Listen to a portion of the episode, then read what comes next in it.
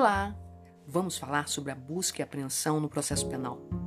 Primeiro, devemos dizer que o regime jurídico da busca e apreensão está disposto no Código de Processo Penal no título 7, como uma das medidas de espécies probatórias, assim como a prova testemunhal, a pericial, a prova documental e assim por diante, e tipificada especificamente no capítulo 11 e a partir do artigo 240.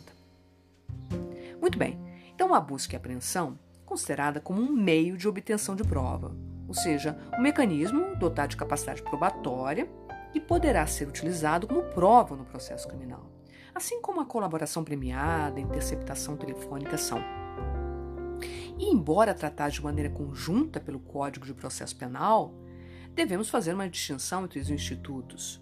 Porque se analisarmos as duas vertentes da busca e da apreensão, devemos dizer que a busca é propriamente um meio instrumental enquanto a apreensão é uma espécie de medida cautelar probatória. De qualquer maneira, a atividade de busca e apreensão visa encontrar pessoas ou coisas. E essa busca, como estabelece o próprio artigo 240, pode ser domiciliar ou pessoal.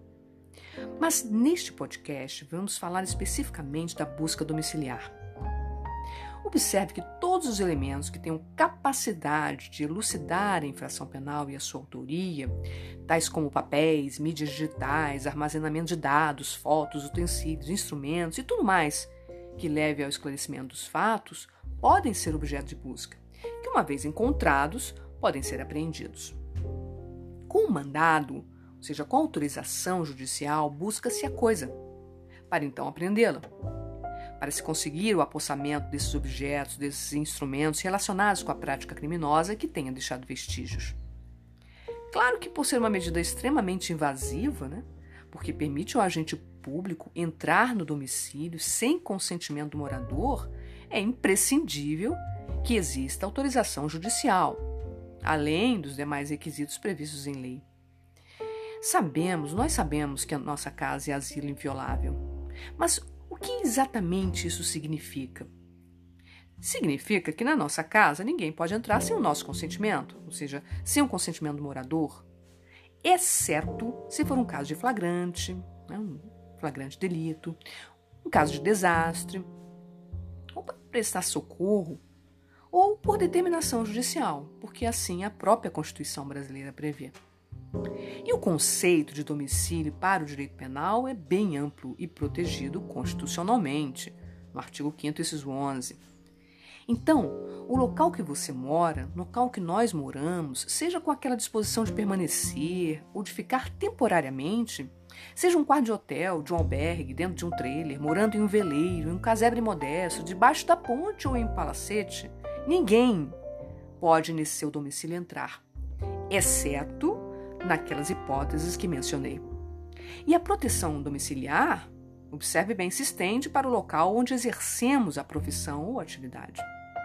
Então, voltando à questão da busca e apreensão, inicialmente há de haver mandado judicial, ou seja, autorização do juiz. Segundo, só deve ser decretada pelo magistrado quando presentes o que chamamos no mundo jurídico de periculo in mora e o fumus boniuris. No perigo mora quando se verificar um perigo de perda do objeto, seja um risco de desaparecimento ou ocultação da pessoa ou coisa que interessa a prova de uma infração penal. E também, por outro lado, que exista fumus, boni iuris, neste caso específico da busca e apreensão, quando houver fundadas razões, ou seja, justa causa, deve existir esse juízo de probabilidade de se encontrar no local a ser revistado objetos que possam constituir prova de infração penal, indícios da existência do crime que se investiga. Perfeito? Como mencionei anteriormente, quem autoriza a medida é o juiz e de forma fundamentada. O bem estabelece o artigo 93, inciso 9 da Constituição. E esse requerimento deve advir do Ministério Público, pode ser por representação da autoridade policial, por requerimento da vítima, pode ser feito pelo indiciado ou mesmo pelo acusado. Outro aspecto absolutamente importante é que o pedido de busca e apreensão deve ser o mais detalhado possível, não se admitindo, assim, requerimentos genéricos, muito menos mandados, seja, ordem judicial genérica, que não especifica, não detalha os objetivos, as circunstâncias da medida cautelar. E essa omissão, ou seja, essa manifestação judicial generalizada, pode importar em ilegalidades. Portanto, a presença de todos os requisitos legais deve ser demonstrada, tanto no requerimento de quem faz, quanto na decisão de quem defere. Ok? Bom, agora, o que um mandado deve conter exatamente? Primeiro, a indicação completa do endereço e a descrição do local. Segundo, os objetos que se pretende apreender. Terceiro, deve-se demonstrar a importância, a pertinência probatória de cada um desses objetos. Os motivos e os fins da diligência são importantes. Aquela, aquela relação com a investigação, o processo que está em curso. Inclusive, se for material informático, o acesso aos dados armazenados também deve estar autorizado expressamente pelo juiz no mandado. A busca e apreensão domiciliar, realizada com ordem judicial, somente poderá ser feita durante o dia, isso é importante também. Porém, não há um consenso doutrinário ou jurisprudencial nesse conceito de dia, né? essa parte diurna. Para alguns, deve seguir um critério físico-astronômico, que ele considera o dia o período completo entre a aurora e o pôr do sol. Nascer e o pôr do sol. Outros consideram o período das 6 da manhã às 18 horas. E outros preferem seguir a regra do Código de Processo Civil, considerando o período entre as 6 da manhã e as 20 horas. Bom, agora passemos para a execução propriamente dita da busca e apreensão. Primeira autoridade que estiver realizando a diligência deverá se identificar, realizar a leitura do mandado, solicitar o ingresso intimar o morador a que mostre a coisa que está sendo buscada, né? Lavrar o auto circunstanciado com a assinatura de duas testemunhas presenciais. Agora, se ausente o morador e se for viável para a diligência, qualquer vizinho poderá ser intimado para acompanhar a diligência. Perfeito?